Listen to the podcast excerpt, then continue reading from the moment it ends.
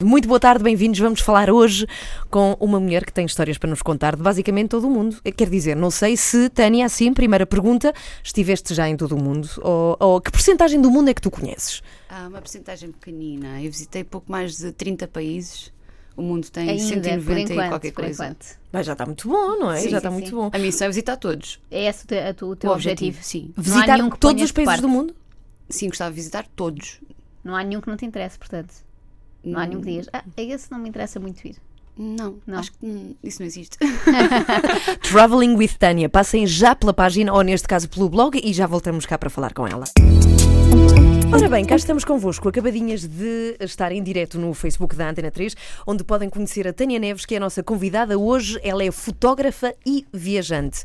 E esteve na sua última viagem sete meses fora de Portugal. Que país é que visitaste, Tânia? Então, eu comecei pela Rússia, voei daqui para Moscovo e depois fiz a linha do trans, transmongoliano, né? Ah, fui até à Mongólia, depois da Mongólia estive na China, depois fui para a Coreia do Norte, da Coreia do Norte de volta para a China, depois fui para a Índia, Índia, Nepal, Camboja e acabei no Vietnã, que é assim um país incrível e foi um fim de viagem maravilhoso. Quanto tempo no Vietnã? Dois meses, Era mesmo quem não queria voltar. Curto. Achaste pouco tempo. Mas olha, co- como é que tu fazes? Como é que tu, e essa é a primeira pergunta, porque muitas pessoas se eh, estão a questionar isto, como é que tu pagas essas viagens? Tu trabalhas ao mesmo tempo que estás lá ou não? Às vezes acontece, eu não planei grande coisa. Ahm, neste caso, eu vendi o meu carro e fui-me embora. foi, foi o meu planeamento, foi. ahm, precisava de sair daqui para fora durante uns tempos, estava mesmo com aquela coisa aqui dentro que eu preciso sair, preciso viajar e preciso explorar. E então vendi o meu carro, toda a gente achava que eu era maluca por vender o carro. E com o dinheiro do carro fui indo até acabar o dinheiro. Ou seja, não tens, não tens a rota traçada logo à partida, vais andando. Sim, vou andando. Tenho uma ideia assim geral dos sítios que gostava de viajar, mas depois pelo caminho vamos conhecendo pessoas. E como é que no meio disso surge, surge a Coreia do Norte? Eu achava que era preciso uma certa burocracia para conseguir lá entrar. É e é, até preciso. precisas ser convidada? É, ah, Ou não? não? Não, Não? Há agências que tratam disso. Uhum. Eu levo pessoas à Coreia do Norte agora com a Landscape. Está no meu blog, Ah, está no é? site É. Landscape. Também podem vir comigo. Não, Tens gostavas mais uma ideia? Coreia do Visitar a Norte? Coreia do Sinceramente, não. Ahm, Lembro-me assim de 50 países que gostaria de visitar antes da Coreia do Norte, mas gosto de saber as histórias de quem lá foi. Bem, eu tenho dúvida. muita curiosidade É que parece no que que estás toca à de Coreia do castigo, não Norte. é? É um bocado. Não é? não é? Entras lá, mas estás de castigo. Há uma data de coisas que não podes fazer. E vi num, num dos teus relatos que só existe um hotel que é para os turistas estarem todos juntos, todos controlados. em não é? Pyongyang só existe um hotel. E há um sim. outro que eles dizem que estão a construir e que nunca se acaba, não é? Sim, esse é super famoso. É um edifício, é um edifício em forma de pirâmide, ah, que é o edifício mais alto de Pyongyang, tem 105 metros de altura, acho assim uma coisa. Ahm, e eles orgulham-se muito do edifício, porque é o, é o edifício mais alto da cidade, eles orgulham-se imenso dele. E quando nós chegamos, eles apontam o edifício e dizem: Ah, isto é o nosso novo hotel ah, que vai abrir no verão. Só que nunca sabe qual verão, que é isso que tu é, um, dizes. é um verão desde os anos 80, nós não sabemos muito bem. Ah, e o hotel onde nós ficamos é um hotel no meio de, de uma ilha, que é um hotel incrível, já agora, tem umas vistas panorâmicas, tem um bar que circula no topo do edifício, um daqueles bares rotativos, tem umas vistas incríveis. Dá tudo para ver os mísseis melhor. e aquelas Dá para ver os lançamentos de mísseis, dá para ver tudo. Olha, o tamanho do líder é assim mais ou menos como a Joana ou é, ou é mais alto que ela? É mais ou menos Pode como a Joana verdade. Marques, não é? Eu, eu não vi o líder, vi, vi o Kim Il-sung e Kim Jong-il, os Uhum. corpos São deles pequenitos, no não é? Ah, bem, tendo em conta o tamanho do mausoléu, eles parecem pequeninos, não é? Pois, pois. Bom, já vamos explorar melhor esta viagem à Coreia do Norte, que há muitas coisas que eu queria saber, nomeadamente quanto dinheiro é que se precisa para ir lá, o que é que se come, que refeições. Há muita curiosidade à, à volta desse, desse país. Antes de mais, queremos muito conhecer-te melhor, Tânia, até porque tu foste viajar, porque sim, eu não sei quanto é que te deu e te rendeu o teu carro para financiares uma viagem tão comprida. Deves ser uma mulher poupada. de Ela tinha um facto. Porsche. Ah, pronto. É. Então, só pode ser. Mas como é que tu, tudo começou? Com, com que idade é que fizeste a tua primeira viagem? Porquê é que a fizeste? Ah, A minha primeira viagem eu tinha 18 anos Uhum. e fui para Londres. Porque é assim um destino mais acessível. Eu já estudava inglês há uma data de tempo. Na altura trabalhava no British Council. Ah, e a minha melhor amiga tinha acabado de se mudar para lá para ir para a faculdade. Eu achava que era uma viagem para fazer. eh, Ela morava em Cambridge, então eu fui para Londres sozinha, passei lá umas noites e depois fui para Cambridge. E essa ideia nunca te assustou? Mesmo nessa primeira viagem, não pensaste, ah, vou sozinha, se acontece alguma coisa, Eu sempre, nunca. sempre fui um bocado mais exploradora e muito curiosa, então isso para mim não era impeditivo de ir sozinha. E a- comecei a perceber mais tarde, depois fiz umas viagens com outras pessoas e comecei a perceber que indo sozinha nós estamos mais aptos a conhecer pessoas novas, a mudar o nosso plano de viagem, eh, fica mais acessível. Então, no fundo, eu consigo trazer mais de volta quando vou sozinha do que indo acompanhada. Ok, claro que sim. Agora, há uma questão que se impõe aqui, que há muita gente que se pergunta, não é perigoso em algumas zonas ir uma mulher sozinha viajar? Até porque a figura, a, a figura de viajante é quase sempre a do homem. Embora temos mulheres incríveis a fazer viagens eh, ao longo da história, mas eh, o que é que tu tens a dizer sobre isso, Há Tânia? muitos países onde ou temos que arranjar uma companhia masculina ou temos que arranjar truques. Até no Vietnã, por exemplo, que é um país que eu adoro, eu tenho uma aliança falsa, que eu obviamente não sou casada, eh, mas tenho uma aliança porque eles acham muito mal uma, uma mulher viajar sozinha. Nós, no fundo, existimos para nos casarmos e termos assim uma catrafada de filhos, não é? E então, Então, lá uma aliança falsa para. tenho uma aliança falsa porque a conversa das pessoas, eh, se queremos ser bem vistos pela sociedade deles, eu Uhum. digo sempre que sim, tenho um marido, que sim, que ele vai chegar amanhã eh, e que sim, que trabalhamos hoje é- na mesma área. No fundo é como o hotel de Pyongyang, não é? no próximo verão o marido Ele vai, aparece. chegar, ele vai aparecer. Exatamente. A sério, que engraçado. Mas, por exemplo, há algumas outras zonas que tu, eh, não sei, tenhas alguma coisa a recomendar para não se viajar sozinha. Vietnã temos isso. Outros países onde consideres que se deva levar companhia.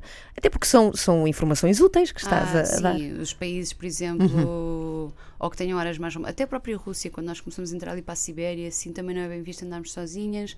Países muçulmanos, como é óbvio, porque Uhum. não é aceito toda uma mulher viajar sozinha. Ahm, e não sei, os outros que nós pensamos que não são, por vezes olham-nos um bocadinho de lado, a China, o Vietnã. Ok. É um bocadinho estranho eles verem uma mulher sozinha, porque para eles não. A mulher não é para isso que serve. Ok, Tem então. imensa louça para lavar em casa. Sim, e varrer e coisas. Bom, mas a questão é: tu começas a viajar então para Londres, é a tua primeira viagem, vais ter com a tua amiga, os teus pais sem problema algum, tens que ter pais assim super generosos para não morrerem de medo de ter uma filha a andar a calcorrear o mundo. E depois, como é que foi esta coisa de, de te dedicares a- às viagens mesmo? Depois foi indo. Eu, entretanto, fui, eu própria fui morar para, não para Londres, mas para Bristol, em Inglaterra. Ahm, como toda a gente sabe, Inglaterra é uma ilha, não é? E nós, para sairmos lá para fora, temos que voar. Eu, na altura, tinha medo de voar, que é, é engraçado. Já está Ahm, completamente curado. E portanto. então ach- achava que a melhor maneira de enfrentar o meu medo era enfrentar o meu medo, não é? E então comecei a voar mais, porque os voos de Inglaterra eram muito mais baratos de Portugal. Então comecei a explorar eh, em voos mais curtinhos, até que fiz o meu primeiro voo longo até ao Brasil. E depois a partir daí foi sempre a abrir. E nesse voo longo para o Brasil já não sentiste medo algum, provavelmente, ou ainda havia algum receio de... Na altura, eu voltei do Brasil uma semana depois daquele avião ah, ter desaparecido no Atlântico, e isso não foi muito simpático. Ah, mas depois correu tudo bem. E, e acho que aí sim os nossos medos. Então o conselho que podias dar às pessoas que tenham medo de voar é que insistam, não é? Exato. É enfrentar o seu medo. Quanto mais anos estão sem voar, mais aquilo parece assustador. Exatamente, eu acho que sim, sem dúvida. Eu acho que se nós enfrentarmos e vemos que as coisas correm tudo bem, que não há assim tanta razão para ter medo, é a melhor forma de ultrapassar, sem dúvida é isso. Bom, para quem não sabe e quem chegou agora à Antena 3, estamos a falar com a Tânia Neves, que podem conhecer se passarem pelo Facebook da Antena 3, porque já fizemos, aliás, não gravámos, fizemos em direto um vídeo no Facebook, ou então podem procura- procurá-la em Traveling with Tânia, onde ela vai publicando as fotografias de todas as viagens e também fazes textos, o que implica também uma disciplina de, a meio de uma viagem, parares para escrever. Não é? Mesmo. E custa. Eu às vezes tenho que me isolar, quando quero editar os vídeos, ah, tenho que me isolar dois dias. A tal coisa de viajar sozinha, eu nunca estou sozinha. Estando sozinha, estamos sempre aptos a conhecer pessoas novas e as pessoas novas às vezes são um bocadinho chatas, no bom sentido. Há de quererem confraternizar. Ah, sim, e- exatamente. Queremos passar tempo juntos porque nós não sabemos quando nos vamos separar ou quando nos vamos ver novamente. Então eu tenho que me isolar por completo dois, três dias, ir para um café ou para um sítio à parte sossegado ahm, e simplesmente publicar coisas no blog para ir partilhando com as pessoas de cá. Vais-te dedicando. Então, é portanto, fácil. temos aqui, vamos lá, cronologia. Primeira viagem a Londres, depois vais para o Brasil. Quanto tempo ficaste no Brasil?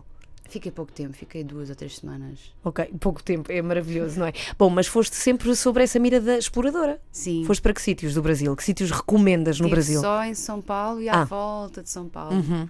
Não andei a explorar o Brasil assim muito por dentro, até porque eu tenho família lá. Ah, E o meu intuito era viajar para os conhecer porque eu nunca os tinha conhecido. Ahm, e foi ótimo porque descobri que a minha família do Brasil é super parecida comigo, ou eu sou super parecida com eles, não sei como é que é. Ahm, e foi, foi, foi ótimo porque pude conhecer a minha família, pude conhecer as raízes da minha família lá, explorar por lá o que eles fazem lá. Um, E, eu- ficaste com vontade de voltar para ver outras zonas do Sim, Brasil. sem dúvida. Sou muito curiosa com o Nordeste brasileiro, por exemplo, com a Até porque, Amazónia. porque temos, eh, nós temos esta ideia assim muito fixa de Natal e de Rio de Janeiro e eu acho que o Brasil deve ter sítios magníficos, nomeadamente a Amazónia, que por acaso fiquei a saber a semana passada, é um dos sítios mais perigosos do Brasil, em termos de criminalidade, sabias disso? Sim, sim, eu por sim. acaso não sabia, não... Faz ali umas fronteiras Uhum. esquisitas. Pois, mas acho que é, é assim qualquer coisa de, de espetacular, não é? Sim. Bom, muito bem, daqui a pouco vamos conhecer melhor o Vietnã, que tu adoraste. Vamos ficar a par também das tuas recomendações, o que levar e não levar quando se viaja, e vamos saber histórias também desse sítio proibido que é a Coreia do Norte. Entretanto, proponho aos ouvintes da Antena 3 que vão passando por Traveling with Tânia, se tiverem um computador à frente, para saber com quem é que estamos a falar e o que é que ela já fez.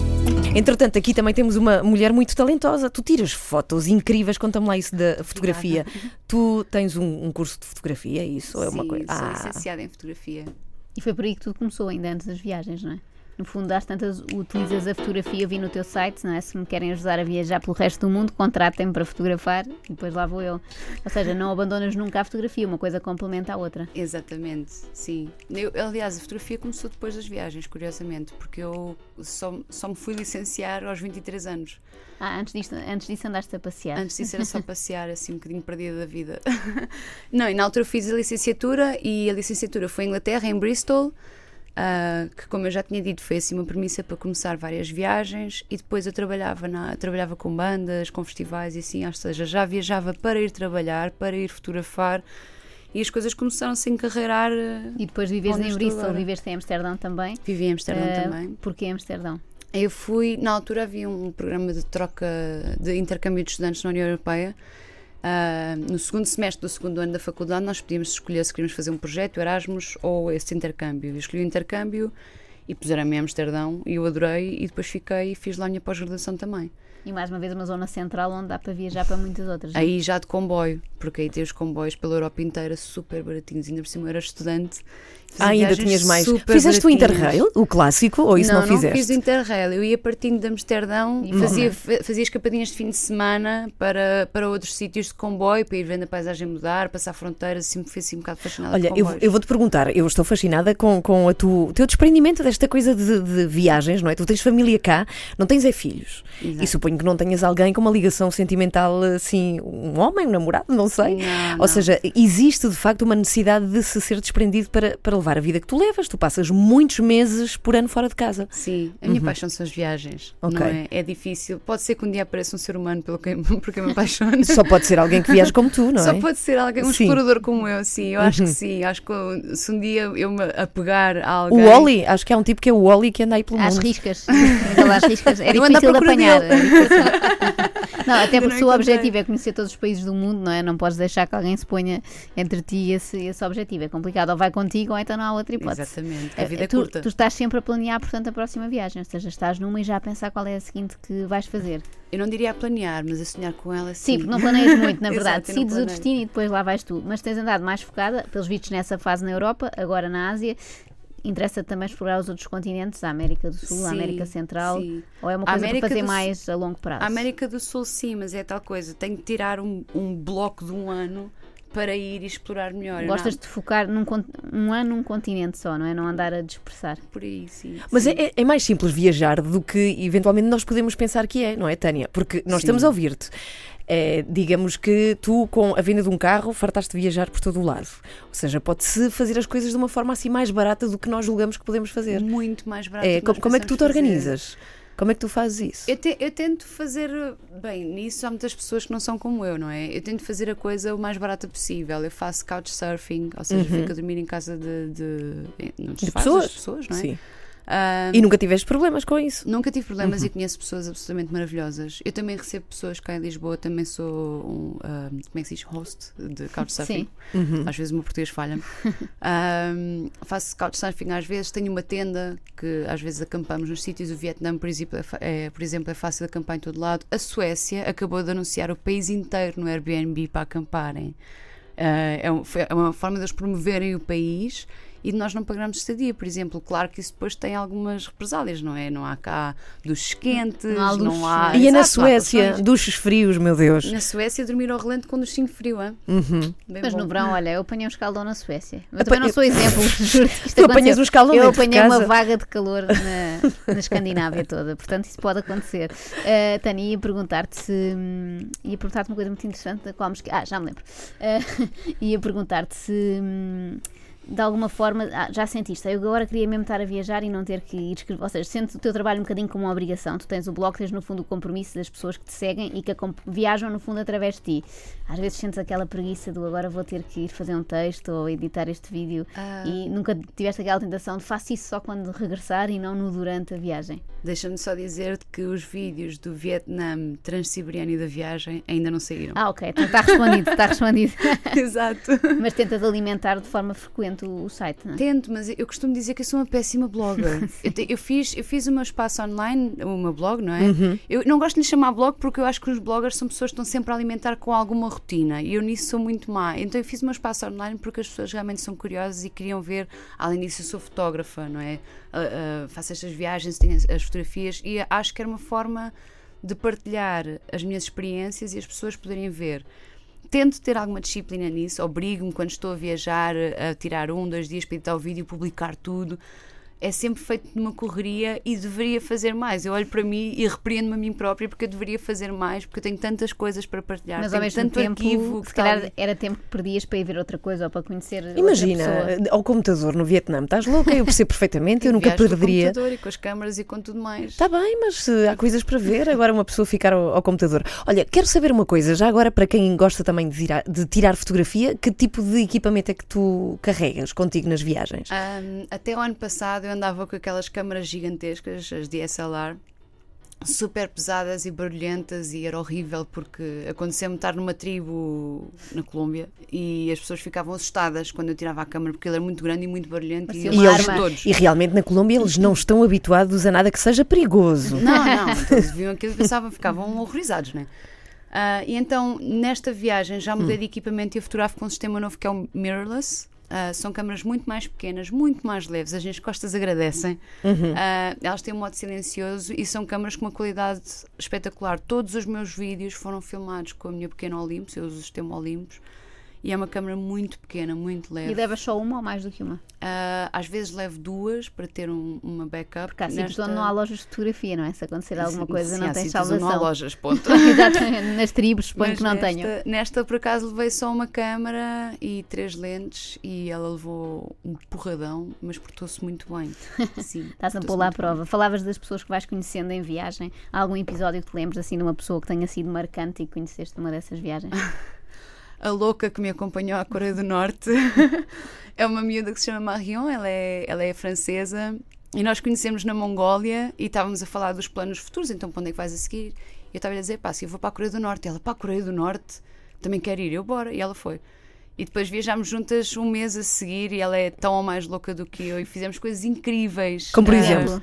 Como por exemplo, bem, você, é isso. Estamos sincronizadas, mas é poucas vezes. é a nossa curiosidade. Além nos da, mata. Coreia, além da Coreia do Norte, nós fomos. ahm, apareceu muito no Facebook aquela a ponte mais longa do mundo em vidro, que é na China. Sim, sim, sim, sim. Fizemos isso. Fizeste isso sem problema. Eu já vi fotografias incríveis de pessoas de É gatas. maravilhoso. Porque Sim, tem- há muitas pessoas de gatas lá, mas nós adorámos. Nós, eu veio a bandeira portuguesa, andava lá com ela pendurada. Como se Ahm, estivesse a andar num piso normalíssimo, não é? Claro. E esta semana A quantos quilómetros está de altitude? Só para as pessoas terem uma ideia. Estamos a falar de quê? O, eu não sei, eu acho que está. eh, eh, as laterais eu sei que estão um quilómetro e meio, mais ou menos, de altitude. A mais longa não me recordo. É brutal, exato. são pontes transparentes, não Mas é? que se incrível, podem fazer sim, assim. É incrível. E porque a paisagem por baixo é incrível, é maravilhoso. A China tem paisagens absolutamente incríveis. Uhum. Foste à muralha da. China, já? Fui à muralha da China. E que tal? Ia morrendo. Porquê? Foi Porque das coisas mais difíceis que eu fiz, que é uma coisa um bocado. Nós não estamos à espera. Para poupar dinheiro, esta é uma das coisas que nós fazemos quando queremos poupar dinheiro, não é? Há o tour que nos leva à Muralha da China, que vai um autocarro buscar-nos, levar-nos, e depois tem um. Um percurso. um teleférico que nos leva ao topo. Ora, eu para poupar dinheiro não faço nada disso. Apanhei três autocarros, um táxi e subi até lá acima a pé. E depois, como não queria tirar as as fotografias no meio daquele maralhal de gente, ainda corri 13 km na muralha da China até um sítio onde não tinha ninguém. E depois para voltar, para sair, né? porque aquilo fecha às 5 da tarde, tive que repetir tudo para me vir embora. E sozinha mais uma vez? Não, fiz com dois canadianos que tinha conhecido em Pequim na altura, dois malucos como eu. Ainda foi Há vários ótimo. malucos por aí. Sempre malucos. Foi ótimo porque nós levámos umas cervejas e, e brindámos ao pôr do sol na China, no- na, na muralha da China, sem ninguém. E é um daqueles momentos que nós estamos absolutamente estafados. Fizemos isto tudo para poupar dinheiro, mas é tão ahm, rewarding. Como é que Sim, se sim, diz? sim. Recompensador. Recompensador, exatamente. É tão- uma sensação de gratidão tão grande e de apreciação. E eu acho que a muralha da China não, não é apreciada da mesma forma por quem tem o caminho mais facilitado. Acho eu.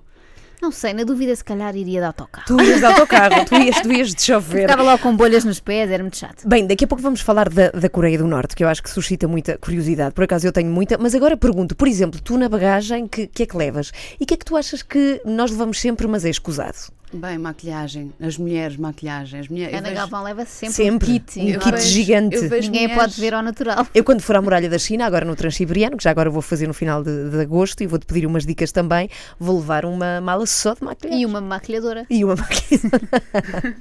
e cabeleireira. minha amiga. Pode ser Uma eu, coisa pode não ser eu que eu tenho muito jeito.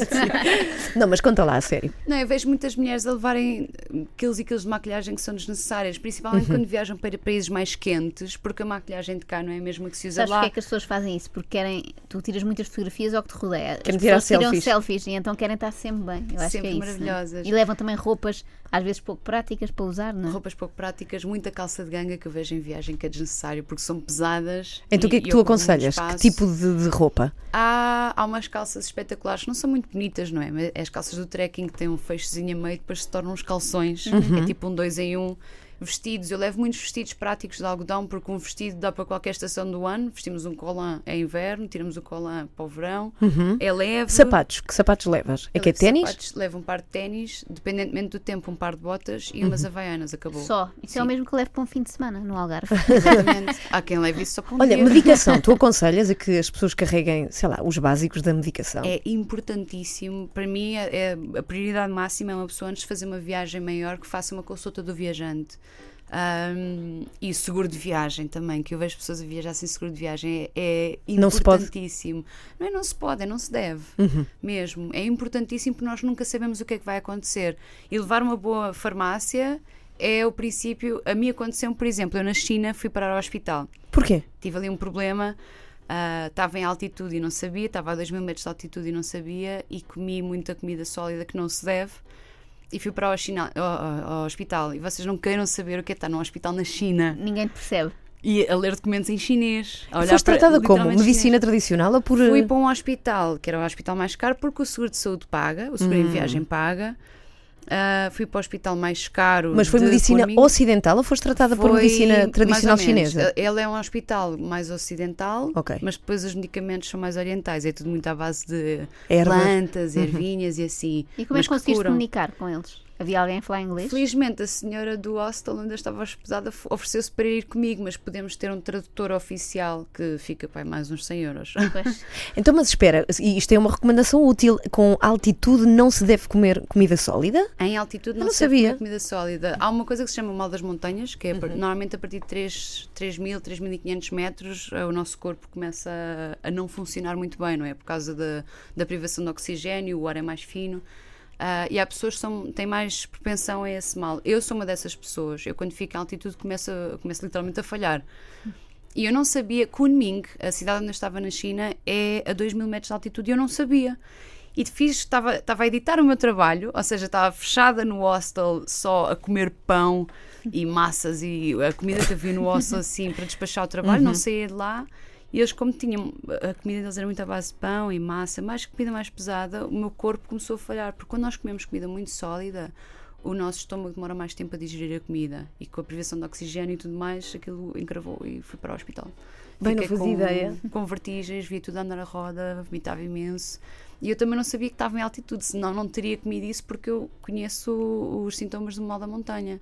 Portanto, então espera aí, vamos lá recapitular. Uma boa farmácia, roupa prática, não calças de ganga que pesam muito. Não maquilhagem. Não maquilhagem, isso é muito importante eh, para as senhoras, porque sim, porque são as senhoras que costumam levar. Que quantidade de roupa levas para uma viagem que vai ser de 6 ou 7 meses? Tens que levar pouca, não é? Não, tens que ir lavando. Neste caso específico, tendo em conta que eu fui viajar 7 meses e estive no Vietnã com 38 graus e estive na Mongólia com menos 26, Pois, grandes variações. eu levei uma mochila com 18 quilos.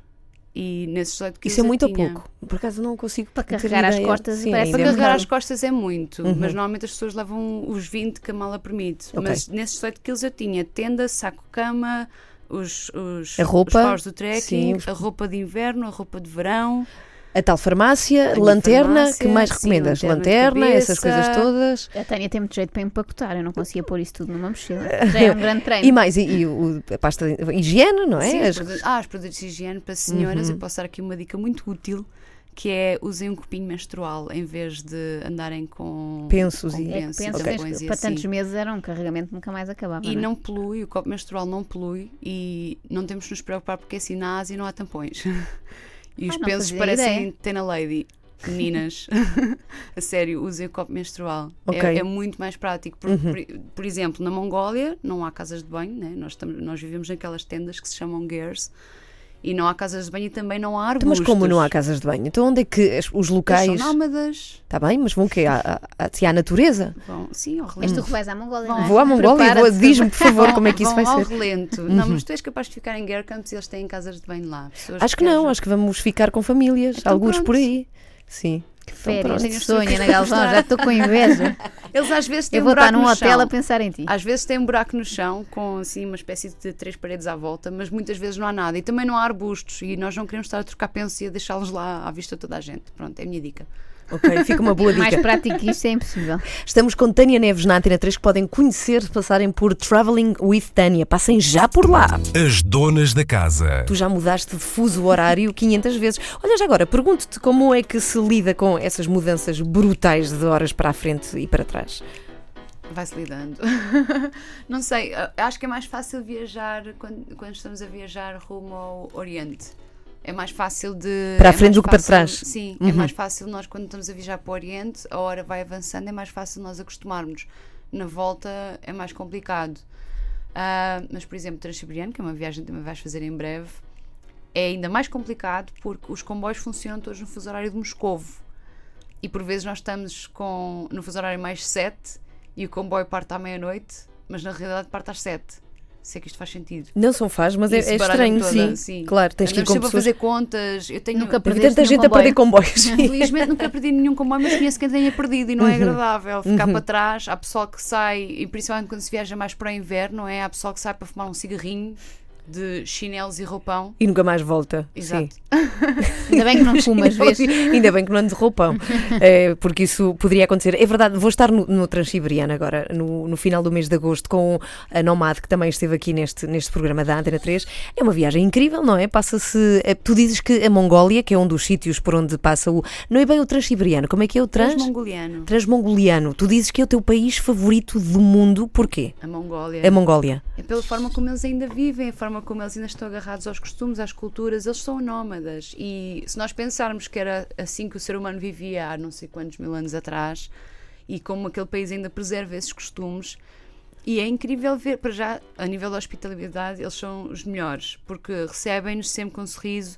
Nós não, não percebemos patavina do que eles dizem, o mongol é uma, uma língua muito difícil.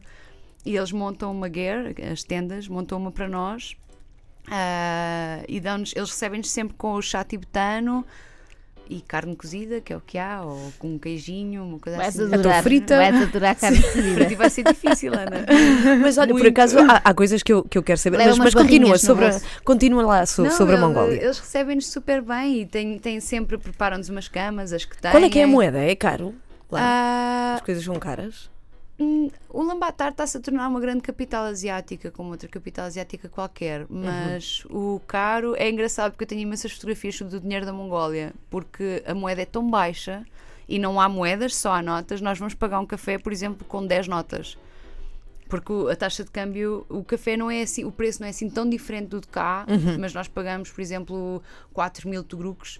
Tugruques. É espetacular. Sim. E, e as, as notas são incríveis. As, as notas têm cavalos, os cavalos mongóis. Eu trouxe umas quantas notas e no Natal enviei notas a toda a gente como prenda de Natal. Porque a Sério? nota da Mongólia é a minha nota favorita porque tem os cavalos mongóis. Olha, e já agora, pergunto que estamos a falar de dinheiro, tu aconselhas às pessoas levarem já moeda cambiada daqui local ou levantar com multibanco? É simples em qualquer sítio há multibanco para se sacar dinheiro ou como é que é? Na Coreia do Norte, não, não é? Na Coreia do Norte não há multibanco sequer, tem que se levar dinheiro. Na Mongólia só multibancos iam lá matar também, como é óbvio. Ah, o que eu costumo fazer é uso um cartão, fazer um bocadinho de publicidade, uso um cartão que se chama Revolut, Uhum. ah, que é um cartão físico, mas que não está agregado a nenhuma conta bancária. e Ok. que nós vamos Carregando. Vamos carregando. E esse cartão funciona em qualquer multibanco, dá para fazer pagamentos e tudo, e ele usa sempre a melhor taxa de câmbio disponível. Ah, isso é Então é uma espetacular. Como é que se forma- chama? Revolut. Revolut. Revolut.com. Uhum. E é uma forma de nós estarmos, de controlarmos os nossos custos, como temos que carregar, nunca há fraude, Uhum. né? é impossível, mesmo que nos roubem o cartão, nós podemos bloquear imediatamente na aplicação. Ah, e como ele usa as melhores taxas de câmbios, por exemplo, nós se usarmos a conta bancária de cá para fazer um levantamento lá, eles cobram-nos, imaginem, 4 euros para estar a usar o, o cartão no estrangeiro. E nesse cartão não acontece, ele assume sempre como se fosse um cartão local, então poupa-se imenso dinheiro com isso.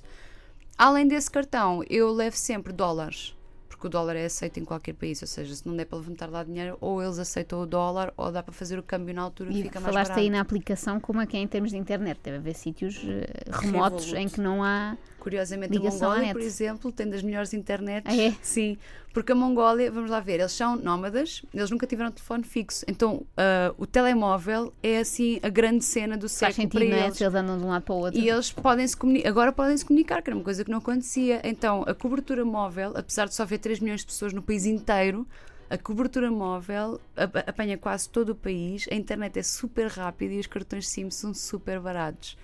Em toda a Ásia eu achei que era barato. Por exemplo, no Vietnã, eu acho que paguei qualquer coisa como 8 euros por um cartão SIM e tinha 10 gigas de internet. Deu-me para os dois meses e muito Uau! mais. Eu vou ficar aqui para sempre. Qual foi que... a comida mais estranha, eh, tendo em conta a nossa cultura aqui portuguesa, que já comeste por aí? Ah, tarântulas? Isso no Camboja? Não, Não? Foi China. onde? Na China? Ah, e há no Vietnã, também. Como é que, mas com a forma, eles mantêm a forma da tarântula, é bom, Sim, tem sabe bem, como é que. É sabe? crocante. Tem, É tem pelo, é nojento. É É tipo corato. Não, o Que a, a tarântula pode ser mais excêntrico, mas o mais horrível que eu comi foi Mas um comeste tarântula ou não? Comi. E é sabe mal? É horrível, os pelos. Eu não gosto de aranhas, eu tinha Ah. aracnofobia, eu sou- odeio aranhas. Que nojo. Odeio, Mas odeio. comeste por- pela experiência ou porque estavas com fome Porque me mesmo? desafiaram. Ok. E eu não digo que não a nada. Eles disseram, ah, não és capaz. Eu, Ah, não é? sou, Ah, é? bora lá. Não, mas o mais horrível foi um escorpião. Eles vendem, na China vendem escorpiões grandes e pequenos. Hum, Os pequenos Estou passam. arrepiada a ser com Os grandes são horríveis, parecem feitos de plástico. São horríveis. Não comprem os grandes, comprem os pequenos. O escorpião pequenito sabe a quê? A batata frita com limão. Ai, isso é bom. Sério? e não tem veneno, ou seja, não há nenhum não, perigo não, não, para não que. venenosos. Eles têm o Sim. espigão ainda. Nós pensávamos que era para tirar, mas não, aquilo vai tudo a E pelo contrário, a melhor coisa que comeste, está assim, uma Ai, a comida vietnamita que é tão boa. É mais à base de quê? De legumes? Arroz? Ah, Arroz? é, noodles de arroz, sim, Sim. Mas é tão bom. Tem eles. o- Condimentam bem. sim, a sopa, o fo, que também tem cá um restaurante em Lisboa que faz um fo muito bom. O fo que se vende em todo lado por menos de um euro. É uma sopa. Mas o que é que é o fo? Ah, é uma sopa. O fo é uma sopa que tem noodles de arroz, depois tem bambu, tem umas folhas de hortelã, tem salada por cima, pode ter carne ou não, é uma opção. Uhum. Ah, normalmente é picante, mas é, é super confortante no Aconchegante. estômago. Sim, sim. Bem, Coreia do Norte. O que é que se come na, na Coreia do Muito Norte? kimchi. O que é que é isso, É kimchi? comida coreana, que também Sim, mas é o quê? Mas explica-nos é o que é. tipo, é tipo uma couve com. ah, Embrulhadinha, com coisas lá dentro. Não, é uma couve com. Estás a confundir Não com é salsichas azeite. com couve lombardo. É uma couve bem picante. É tipo. É, é quase um acompanhamento, mas lá eles usam como prato principal. Uhum. E comi caranguejos na Coreia do Norte também. É assim, na Coreia do. Norte comeste o que deram, não é? Porque não há propriamente livre-arbítrio para vou jantar fora a outro sítio. O Vou ao não há- McDonald's. O que não há de todo na Coreia do Norte é doces. Não Ah, há? não? E isso é-nos dado nos manuais dos viajantes, quando antes de entrarmos para a Coreia do Norte, se as pessoas Eu tiverem aquele sabia. craving do doce, as pessoas têm que levar porque não há doces. Não dá para ir comprar um chocolate. Não dá Então o que é para que comem de manhã? Eles de manhã comem é salgado, é arroz, mais O que e é que eles comem eu não sei. Sim, o que é que, o que nós vocês... comemos, o que nós comemos no hotel é um pequeno almoço continental normal, Ah, com ok. Uhum. tostas e, e com manteiga, com- às vezes com eh, compota, iogurte, nós comemos o normal. O que é que eles comem, sinceramente, não sei. Voltando ainda ao dinheiro, vi numa, numa reportagem sobre a tua viagem à Coreia do Norte que nunca podes ver o dinheiro deles. Porque é que isso acontece? Ou seja, nunca tens qualquer contacto com a, com a moeda, com a nota deles? É mais uma informação que nos é dada nos manuais viajantes que, se por lei, é um crime. É um crime qualquer coisa que depois tem um, um termo específico, mas é um crime nós tocarmos no dinheiro coreano e um crime muito grave tentarmos sair com o dinheiro coreano. Então eu nunca vi. Então como é que pagavas? lá não pagavas nada, já ias com tudo Lá a única coisa que eu paguei foi os souvenirs, porque eles é, é um, um comunista capitalista, não é? O que é que trouxeste? O que é que se compra ali? Copo vai? trouxe pósteres, porque eles têm os pósteres da propaganda, De propaganda. pintados à mão. Uhum. Uh, trouxe pósteres, uh, enviei imensos postais da Coreia do Norte aos meus amigos de surpresa, eles adoraram. Foi na altura do Natal, grande prenda. Uh, E, esse- e essas coisas pagavas como? Com, com, Com dólares. Também não dá cartão. eu, pois. comprei, eu comprei um póster uh, uh, anti-USA com dólares americanos. Ah, isso é magnífico, isso é espetacular. Não. Claro, porque não e porque que não hão de receber. Então, mas conta-me lá, esta coisa de que os coreanos vestem-se todos iguais e que os cortes de cabelo são, são todos iguais, achaste isso? Ou são mitos que correm aqui pelo Ocidente? Não, vê-se que é isso, porque é um país tão diferente, eles não têm, eles não têm marketing, não têm lojas, não têm comércio como nós, como nós o vemos cá. Nós cá podemos, nós cá inspiramos-nos pelas revistas de moda, pelo que vemos na televisão, por, pelo que os nossos ídolos vestem. Lá não há nada disso. E lá, como também não há lojas, eles compram tudo em alfaiates. A roupa acaba por ser um pouco toda igual. E também porque há a premissa que há igualdade norte-coreana, né? ninguém pode ser ambicioso ou, ambicioso ou, ou cobiçar. eh, Não há aquela história do a tua camisa é melhor que a minha. Eles são todos por igual. Então acaba por ser tudo muito. Mesmo. pobreza na rua? Ou não? Na tu não tiveste rua- acesso? Sim? Na rua, não. Uhum. Em Pyongyang, nós não vemos diretamente a pobreza. Quando nós estamos a viajar de um sítio para outro, ou quando vamos vi- visitar as, as vilas mais pequenas, começamos a perceber que não é propriamente o sítio mais rico do mundo. Mas eu vi, eu vi mais pobreza noutros sítios do mundo do que aquilo que vi na, na Coreia do Norte. Mas há, há curiosidade, eles têm curiosidade pelo pessoal que os visita, ou não? Sim, No- sim, Notaste sim. isso? Nós, quando vamos no metro e quando estamos na escola, eles olham todos para nós um pouco. Como, Como se se fossem um extraterrestres. Sim, Sim, sim, sim, eles olham para nós um bocado de lado e, e devem pensar que estranho, que pessoas estranhas são estas. Eu tenho tatuagens e eles ficam assim muito a olhar. Porque não há internet na Coreia do Norte. Não há internet e não há grande informação do exterior, não é? Tudo o que eles têm é filtrado. Cinema? Eles têm. ah, cinema não sei se há, não vou dizer se há ou não, porque eu não sei. Eles têm muitos espetáculos de música ao vivo, de teatro, eles têm acesso à informação, têm televisão, mas obviamente Mas com a informação que lhes dão. Sim, sim, sim. Eles têm um canal espetacular de. Tem um canal de televisão espetacular sobre ginástica, que parece aqueles videoclipes dos anos 80 que as senhoras vestem os maiôs Sim. e depois são filmados em campos verdes com uma coreografia espetacular e elas sempre a sorrirem. Isso é o tipo de E informação provavelmente que tem bastante audiência, não é? Não há mais nada. Exato. E não há concorrência. Portanto, os jovens que não andam de telemóvel nem têm net, pronto, jogam às cartas. Falam uns e com os outros. Falam uns com os outros. Loucura. Que é coisa que se tem deixado de, Isso- fal- isso é de fazer coisas- por estes lados. Isso é uma das coisas que a mim me impressionou mais, é que Uhum. nós vamos no metro em Pyongyang e não há aquela coisa das pessoas irem ao telemóvel, não há marcas, não há nada, e para nós é muito estranho Pois, pois, pois. ver uma hora de ponta em que as pessoas vão sentadas a olhar umas para as outras nos olhos, não é? Que isso cá não existe. Cá se nós eh, cruzarmos o olhar com alguém no metro é constrangedor até, Fica desconfortável, não não é? é? Não queria ali, é como nós às vezes vamos no elevador, naquele silêncio, e ninguém fala, a gente olha para o chão, e lá não, lá as pessoas vão sentadas normal, porque é isso que se faz, é olhar na cara uns dos outros, ahm, confortavelmente, eh, mirar-nos alto a baixo quando somos estrangeiros. Ahm, e na, na estação de metro, em vez de haver eh, as publicidades que nós temos cá com marcas e assim, eles têm eh, o jornal. O jornal está para ler em, em, em disposição no metro e sempre a figura do líder. Em grande escala, pintada de dourado, com campos rosados na- nas costas. Que música se ouvirá lá e que tipo de rádio é que Ah, se música ouvirá? coreana. Se vocês forem ao meu blog ver o vídeo da Coreia do Norte, tem lá o vídeo, a música que eu usei no vídeo, que é o Bayer Sunida, Uhum. que significa Nice to Meet You em coreano. É a música que elas cantam para nós quando chegamos aos restaurantes, cantam para os turistas. É uma música super irritante que nos entra no ouvido e depois não sai, e, E nós já cantávamos aquilo a toda a hora. Ele veio uma pen ah, com música que já tinha, já tinha testado com os mongóis e quando cheguei à Coreia do Norte testei com os coreanos também. Ah, é um exercício que eu gosto de fazer, é mostrar-lhes a música que eu E ouço então? e ver a reação que eles que é que têm. levaste? Eles acharam aquilo super estranho. Nós mostramos um bocadinho de tudo, desde música eletrónica, a rock, a música pop, tipo uh, Beyoncé. Eles Eu acho que. E Salvador estranho. Sobral, tu tens que levar Salvador Para Sobral para a Coreia. vou levar a ver qual é a, e vou chorar, filmar a reação deles também. Sim, vou ficar sentimentais. Eu acho que sim. Bom, já agora quero dizer-vos que, eh, ouvintes da Antena 3, se tiverem curiosidade e muita vontade de ir à Coreia do Norte, por acaso eu adorava ir à Coreia do Norte, tenho muita curiosidade mesmo. Até podes ter aquelas pessoas que se perdem e nunca mais e nunca mais aparecem. volto. Sim, vou ficar vestida Ficas e lá com penteada.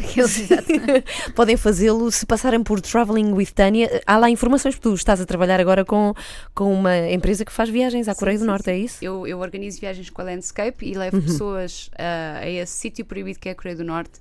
Se forem ao meu blog, tem lá informação, tem lá uma parte diz Travel Quanto é que custa ir à Coreia do Norte? Ah, o nosso pacote custa 1510 euros e tem tudo incluído para não se preocuparem em gastar dinheiro na Coreia do Norte. Não se preocupem que não vão ser presos por ver o dinheiro deles, porque está tudo pago.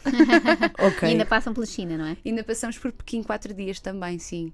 E é é já o- em setembro, a próxima ainda tem É em vagas ou não? setembro, de 4 a 14 de setembro, vamos, é na altura da fundação da Coreia do Norte.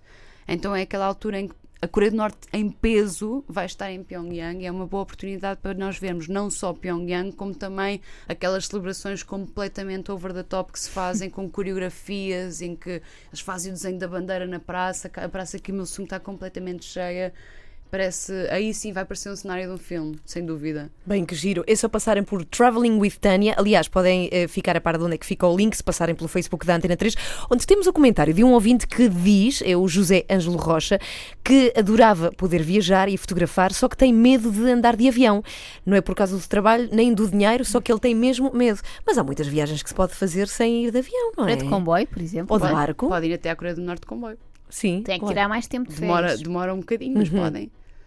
Há também cursos para quem tem medo de voar. E aqui no aeroporto de Lisboa. É verdade, nós temos que fazer uma disso, reportagem sobre isso. Sim, sim, sim. medo. É verdade, sim. Nós temos mesmo que dedicar uma emissão aqui a, essa, a esse programa, que acho que tem ajudado imensa gente Sim. a perder o medo de voar. Eu, eu não estou familiarizada com isso porque eu entrei no método hardcore, eu tinha medo de andar de avião, então para combater esse medo, uh, forcei-me a andar de avião sozinha e o medo passou-me, mas uh, faz o que eu digo, não faças o que eu faço, não é? Vão a voar sem medo, que é uma empresa que opera aqui no, no aeroporto de Lisboa e eles Uhum. têm cursos para quem tem medo, acho que fazem um, um voo teste, explicam, têm psicólogos a acompanhar uh, para tentar Temos perceber o muito que, que é o medo. fazer, temos muito que Porque há fazer. pessoas que têm medo de andar de avião que o avião caia, mas há pessoas que são claustrofóbicas e têm medo de estar fechadas, não é do voo em si. Pois. Então há que perceber De onde é que vem o medo, Exato, origem. e tentar trabalhar nisso. Tânia, muito obrigada. Boas viagens para ti. Vão seguindo a Tânia em Traveling with Tânia. Mais uma vez fica aqui a morada. E, e olha, e até qualquer dia. Não sei quando é que vais parar em Portugal de novo, mas has de parar. Beijinhos. Até breve. Adeus, até breve. Antena 3.